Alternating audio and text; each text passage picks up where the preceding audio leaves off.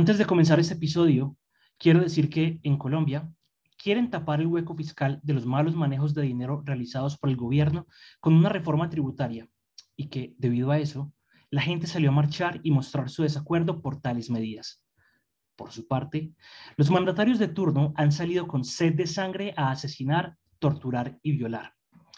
Y solo entre el 28 y el 30 de abril de 2021 se han reportado 851 casos de violencia policial, 68 víctimas de violencia física por parte de la policía, 13 víctimas de violencia homicida por parte de la policía, 655 detenciones arbitrarias, 98 intervenciones violentas, 7 muertos, 4 víctimas de violencia sexual y 18 casos de disparos con armas de fuego. Esto es únicamente lo reportado y estoy seguro que son muchos más.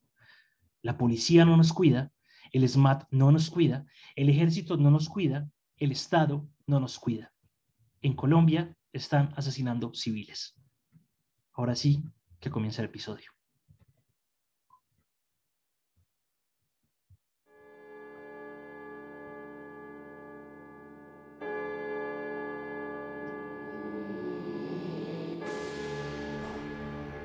La historia la escriben los vencedores, dijo alguna vez George Orwell. Eso significa que existe otra historia por contar.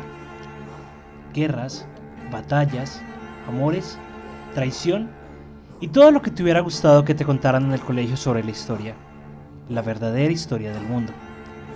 Esto es Historia Histérica.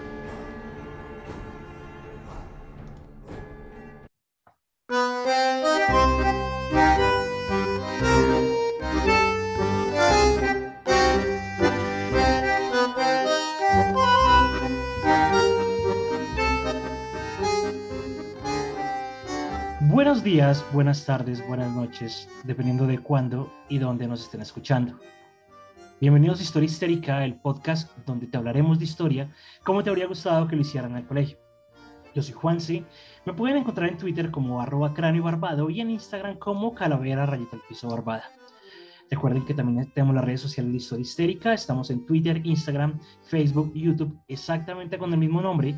Si se suscriben, le dan like, compartan el contenido, créanme que nos ayudan un montón.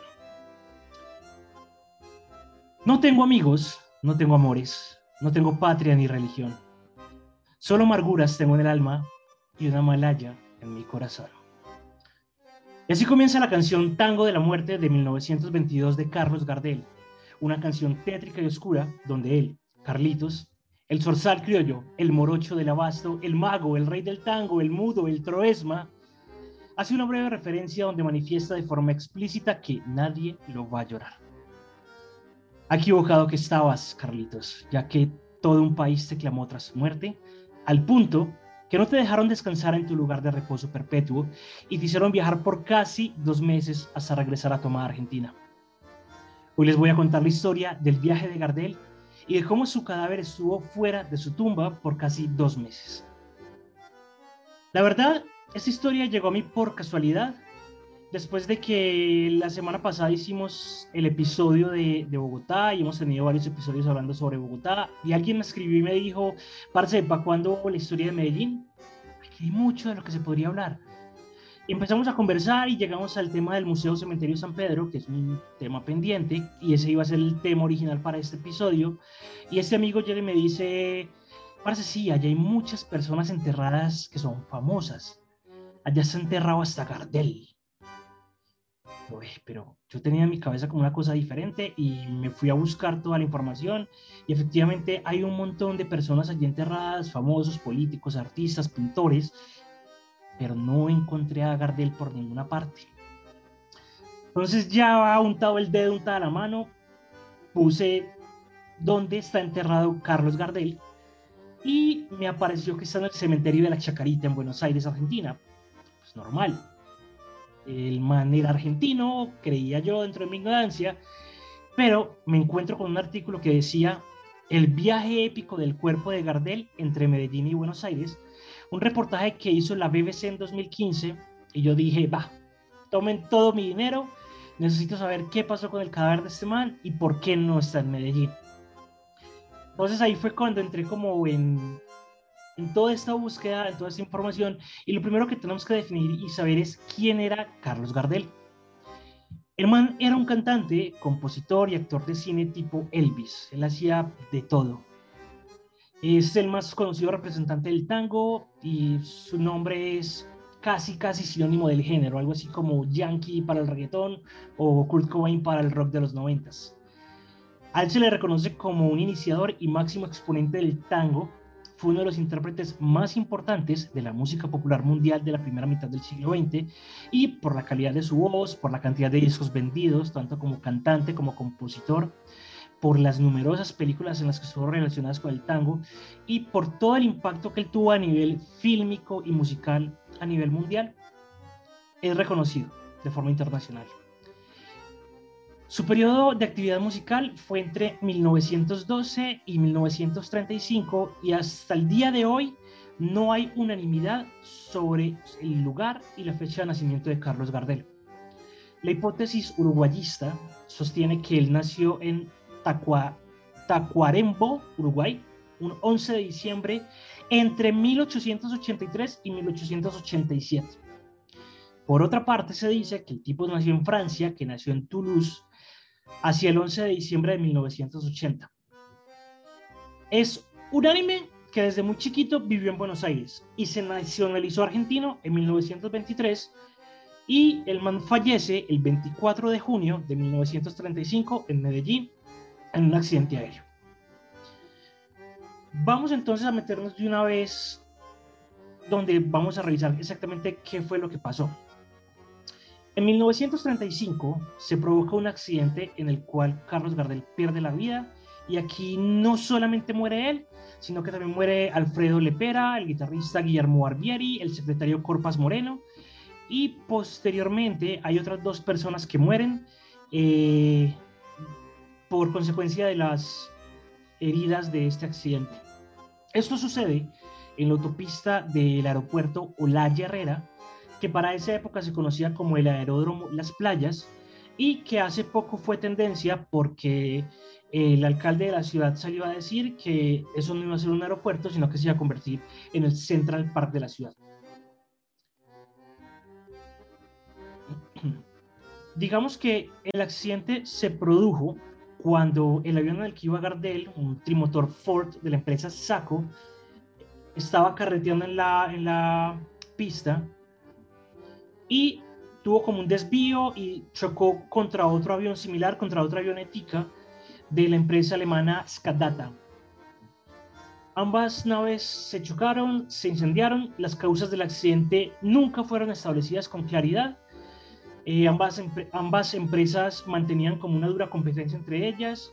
Eh, había un montón de intereses, de intereses estratégico-militares con los Estados Unidos y Alemania, y entonces empezaron de pronto como a chutarse la pelota fue culpa tuya, no, fue culpa mía, no, fue culpa tuya, no, fue culpa mía. Inclusive el propio presidente de Colombia culpó con dureza a la empresa alemana. Eh, casi que le tiraron toda la responsabilidad a ellos y dentro de toda la investigación que se hizo por parte de la justicia del país, nunca hablaron de que la culpa fue ni de la una ni de la otra, sino que alegaron que se había debido a condiciones de la pista, condiciones de los vientos que había en el momento. Nunca fue del todo claro exactamente qué fue lo que pasó con respecto al accidente. Solo sabemos que dos avionetas chocaron, en una de ellas iba Gardel y murieron alrededor de unas nueve personas. Aquí es donde empieza la travesía de Gardel. A Gardel lo entierran en el cementerio San Pedro de Medellín el 18 de diciembre de 1935 a las 6 de la tarde. Eh, posteriormente, no, espera, miento. Un momento. El 24 de junio es el accidente, a Gardel lo entierran en el cementerio San Pedro y seis meses después, es decir, el 18 de diciembre del 35, a las 6 de la tarde, ya empiezan los medios de la época a generar cotilla con esto, donde dicen que el cadáver va a ser desenterrado y se lo van a llevar para Argentina. Periódicos de la época comienzan a hablar de esto y dicen que el cadáver será embalado esta noche y para poderlo despachar al puerto de Buenaventura, en el primer tren del ferrocarril del Cauca, eh, deben hacer como todo este levantamiento. El periódico El Colombiano, por su parte, hablaba de las dificultades burocráticas para poder realizar todo este traslado y decía, al acto precede una certificación del empleado que efectuó la inhumación de varios médicos en que constan que el hecho no ofrece peligro, el pase de la Junta de Higiene, permiso especial del director departamental de higiene. Había una gran preocupación sobre el estado del cuerpo de Gardel. Claramente, habían pasado seis meses desde el accidente. Tengamos en cuenta, es un accidente aéreo, el cadáver queda calcinado y casi que irreconocible, y aparte de eso lo meten en un ataúd y a los seis meses después de esto lo quieren desenterrar para llevárselo para otro país. Aquí hay algo importante y es, el representante de Carlos Gardel, que no falleció en el accidente, tomó la decisión de hacer todo el traslado por tierra. Él decía que él no iba a volver a montar a Carlos en un avión por lo que había sucedido. Entonces, por eso es que todo este transbordo originalmente y supuestamente, ya van a ver por qué supuestamente, se genera el recorrido del cuerpo de Carlos Gardel por tierra. A las 5 y 20 de la tarde de ese 18 de diciembre, los obreros comenzaron a abrir la fosa y había mucha, mucha gente mirando todo el mundo como con ese morbo de qué era exactamente lo que iba a pasar.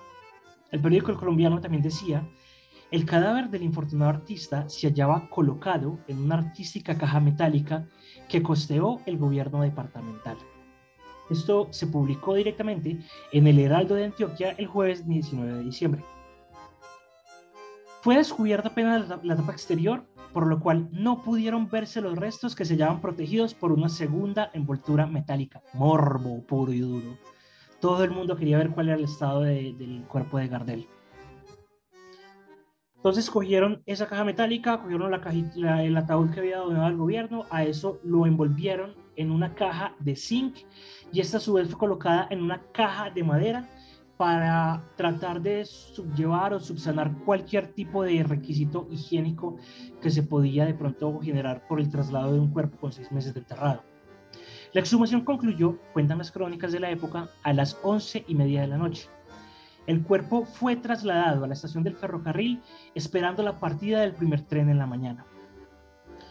Entonces, la idea era llevarlo de San Pedro, del cementerio de San Pedro, a la estación del ferrocarril, que hoy es el centro administrativo de la Alpujarra en la ciudad de Medellín. Para que de allí, póngale cuidado, estando en Medellín, iba a viajar hacia el sur, hacia Amagá, de Amagá a La Pintada, de La Pintada Caramanta, Valparaíso, Marmato, Supía, Río Sucio, Anserma, de Anserma pasar a Pereira, de ahí a Cali, para llegar al puerto de Buenaventura. Hacia Buenos Aires, la travesía durará un mes, decía el Heraldo de Antioquia, pero fueron casi dos meses y claramente no todo el viaje se podía dar en tren. La pregunta del millón es, ¿por qué se demoró tanto el viaje? Para Luciano Londoño López, un erudito colombiano de la historia del tango y sus protagonistas, lo que sucedió con el viaje del cuerpo de Gardel sirvió para que se olvidara en la Argentina el negociado de las carnes. Entonces, todo esto casi que digamos fue una pantomima orquestada directamente por el gobierno de Argentina para tratar de desviar la atención de los medios con respecto a algo que estaba pasando directamente en el país. Londoño López apunta el dedo acusador en un artículo al tratado Roca-Runciman sobre el comercio de carnes con Estados Unidos y Reino Unido, que había sido profundamente cuestionado y por el que se cree que murió Enzo Bordajere, un compañero del senador de Lisandro Torres del Partido Demócrata Liberal. Este acuerdo, Roca-Runciman, básicamente era un tratado de libre comercio de las carnes con Estados Unidos y con Inglaterra, y este acuerdo lo que logró fue la depresión de 1930 en Argentina, la crisis financiera mundial de 1930, la protección de la nación ante los intereses privados de Commonwealth, y a nivel de consecuencias adicionales, tenemos que se conservó una dependencia de la Argentina directamente con el Reino Unido a nivel comercio de carnes y se desató una época en la que dieron caso a mucha corrupción que impidieron un desarrollo acorde de la economía de la Argentina. Entonces, todo este tema del movimiento del cuerpo de Gardel, básicamente, y según Londoño López, corresponden a una jugada para tratar de desviar la atención de los medios, cosa que realmente le funcionó bastante bien. Londoño López dice que el presidente Agustín P. Justo urdió una trama junto al director del diario Crítica, Natalio Botana, para desviar la atención pública del tema, extendiendo lo más posible el viaje del cadáver de Gardel y acompañando el periplo con constantes artículos periodísticos. Entonces, todas las portadas de los medios dejaron de ser de este tema del acuerdo de Roca Runciman, sino que se convirtieron en el tema del cuerpo de Gardel, dónde va, cómo va la ruta, qué ha pasado, dónde lo han montado. Toda esta parte fueron los primeros, los encabezados y los titulares directamente que se generaron por la Argentina en aquella época y justamente por eso se desvió toda la atención del público. En una versión que sostiene el historiador argentino Felipe Piña, se demoró exprofeso la la vuelta de sus restos durante seis meses, buscando que la apoteosis tapara lo que por razones de Estado se debió olvidar. Esto lo dice Pigna en su obra Los mitos de la historia argentina, donde cita a Elvio Botana, hijo del director de, la, de crítica que era el diario argentino. Juan, pero no me cuadran los tiempos. Estás hablando de que el viaje de Gardel duró, seis, duró dos meses, pero los historiadores argentinos hablan de seis meses. Sí, claramente. Recuerden que Gardel murió en junio y toda esta vaina comienza en diciembre. Entonces, todos esos seis meses también empezaron a aparecer en los, diarios argentinos temas de se está negociando, estamos pidiendo que Gardel vuelva, Gardel tiene que ser enterrado en la Argentina, etcétera, etcétera, etcétera. Entonces, como les venía diciendo, el cuerpo de Gardel sí salió en tren de Medellín y pasó por las poblaciones de Amaga y La Pintada.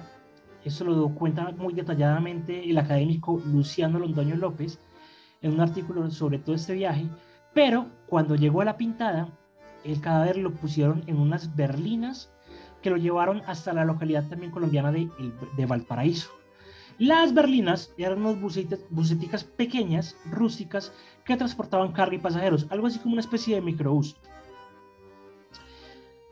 Allí en Valparaíso comenzó la parte más insólita de todo este viaje. O sea, si hasta ese momento ya ustedes decían como, ¿qué carajos ha pasado con toda esta vaina? Aquí fue donde empezó toda una travesía adicional. Valparaíso es un municipio de Antioquia, un pueblito un poquito retirado, y para la época no tenía carreteras. Entonces, los 20 baúles, tres cajas de sombreros y el ataúd de Gardel fueron cargados a lomo de mula y caballos para pasar por toda esa compleja geografía montañosa. La subida del Cerro de Caramanta tenía sus propias dificultades, nos cuentan los autores de la época. Sintéticamente, el Heraldo de Antioquia, el jueves 20 de diciembre de 1935, registra eh, el arribo de, Gardel al pueblo diciendo el cadáver de Gardel llegó a Caramanta. Ese fenómeno no era solo en Argentina, aquí los diarios también le pusieron mucha atención, sobre todo los diarios antioqueños de la época. Llega Lomo de Burra a Caramanta, de allí viaja a Marmato, luego viaja a Supía, y en esa localidad otra vez aparecen registros de la época por parte de otro historiador muy famoso de la época que se llamaba Luis Gómez, quien como becario de la empresa de transporte Ribón y la que les está de pronto como acompañando todo este trajín, todo este recorrido, da una entrevista para el periódico El Colombiano el sábado 21 de diciembre de 1935, donde el man dice literalmente, las autoridades civiles y la sociedad de esta simpática población me solicitaron hacer una escala en Supía con el fin de rendir un homenaje a los restos del tanguista Carlos Gardel, los cuales llevo a Buenos Aires. Entonces aquí hicieron otra pausa, hicieron una capilla ardiente, eh, establecieron el cadáver de Gardel, lo pusieron en la iglesia, todo el mundo fue a ver los restos de Gardel. El tipo, inclusive después de muerto, llegaba a despertar todas estas pasiones directamente dentro del pueblo. Cabe aclarar que todo el recorrido que se hizo en tren por parte del ferrocarril de Antioquia no cobró absolutamente ninguna, ningún tipo de valor. Ya entonces, cuando llegó a Supía, hicieron todo este tema de la capilla ardiente y ya de ahí Montero otra vez en un microbús, Montero otra vez en una berlina y mándelo para Pereira, donde fue montado otra vez en tren hasta Buenaventura. 29 de diciembre, 11 días después de que salió de Antioquia, el, cuerpo llega entonces a Buenaventura, donde fue embarcado en un barco vapor hacia Santa Mónica en Estados Unidos. Es decir, el tipo en primera instancia llega a Buenaventura, de Buenaventura lo que van a hacer es montarlo en un vapor hasta Panamá, de Panamá va a viajar a Nueva York, de Nueva York va a dar la vuelta hacia Río de Janeiro, luego a Uruguay, Montevideo y de Montevideo, Argentina, va a hacer un nuevo viaje por tierra. Cuando el vapor sale de Buenaventura, llega a Panamá, se demora otros 10 días, es decir, ya habían pasado 20 días después de la exhumación del cadáver en Medellín. De Panamá va a Estados Unidos, en Estados Unidos fue velado nuevamente una semana en una casa funeraria y el 17 de enero, un mes después de que fue desenterrado, lo montan en un vapor de, de Pan American o Pan American, como lo quieran llamar, hacia eh, Brasil para luego pasar a Montevideo y demás. No hay mucha documentación del viaje entre Nueva York, Río de Janeiro, Uruguay y Montevideo. No hay de pronto como mucha documentación en ese lapso. Pasa que para el 5 de febrero de 1936 llega el cadáver a la Argentina. Y entonces acá todos los medios, todos los periódicos empiezan a proclamar y hacer entonces gala de eso, no solamente los diarios eh, argentinos, sino también los diarios de otros países. En el New York Times, por ejemplo, decían que todas las eh, estaciones de radio de la época estaban sonando canciones de Gardel en el instante en el que el vapor llegó directamente ahí. Y también se hablaba de que al arribo de Carlos Gardel a Buenos Aires, lo estaban esperando 20.000 personas. Esto lo decía el New York Times. El periódico El Litoral de Argentina no decía que eran 20.000 personas, sino que eran 40.000, especialmente mujeres. En los alrededores del desembarcadero se destaca entre la concurrencia el elemento femenino, la mayor parte de las cuales ostentan ramos de flores para rendir así tributo cuando se ha desembarcado los restos de Gardel. Esto lo decía el periódico El Litoral eh, al siguiente día de que el cadáver arribara directamente a Buenos Aires. En las calles se había apostado cerca del portal principal de la carroza fúnebre de estilo sencillo tirada por seis caballos, seguida por otra destinada a las ofrendas florales. Llevaban dos carruajes, uno estilo cenicienta pero sencillo, seis caballos, sencillo, y tenían otro para que la gente fuera poniendo ahí todos los arreglos o todas las ofrendas florales que querían hacer para el sepelio de Gardel. La operación se llevó a cabo lentamente en medio de un silencio impresionante y sollozos de muchas de las mujeres que lo presenciaron, decía nuevamente el litoral, y el diario cuenta que la caja en la que traían el ataúd se hallaba recubierta por el poncho que usaba Gardel para sus viajes y que tiene grabado en uno de sus ángulos el nombre y el apellido del artista muerto. Tras una serie de trámites, comenzó la procesión hacia el Luna Park, que es un escenario muy famoso en Buenos Aires en aquella época el Luna Park era un estadio de boxeo solamente y digamos que era el estadio cubierto más grande de Sudamérica. Mientras avanzaba la carroza fúnebre, de acuerdo con el relato del diario El Litoral, el público que lo seguía comenzó a entonar las canciones más difundidas de Gardel que eran coreadas por los presentes. Dentro del Luna Park, la capilla ardiente había sido levantada en el ring. Entonces, yo me quiero imaginar como este cuadro jodidamente surrealista del cadáver de una persona que falleció hace alrededor de unos ocho meses, que tuvo un largo viaje para distraer la atención, que está en un escenario deportivo, en un ring de boxeo, y está en toda la mitad. Me parece muy curioso. Allí entonces pasó la noche Gardel antes de ser trasladado en procesión al cementerio de la Chacarita, donde fue enterrado en el Panteón de los Artistas. ¡Bravo! Gardel por fin puede descansar en paz. ¿O no? En diciembre de 1936, las autoridades resolvieron darle una doble parcela en el mismo cementerio. Entonces, casi un año después de que lo habían enterrado, el gobierno argentino decide exhumar nuevamente el cadáver del pobre Gardel, que no ha podido descansar en paz hasta este momento, sacarlo de donde lo tenían enterrado y moverlo unos metros del Panteón de los Artistas, solamente por darle una parcela más grande, solamente por hacerle un mausoleo, solamente por hacerle una estatua, desentierran el cadáver de este man y lo vuelven a mover. ¿Por qué? Porque sí. Entonces, frente a miles de personas, el cuerpo de Gardel fue depositado en el mausoleo que tiene una estatua el 7 de noviembre de 1937. Y ahora sí, Gardel puede descansar en paz.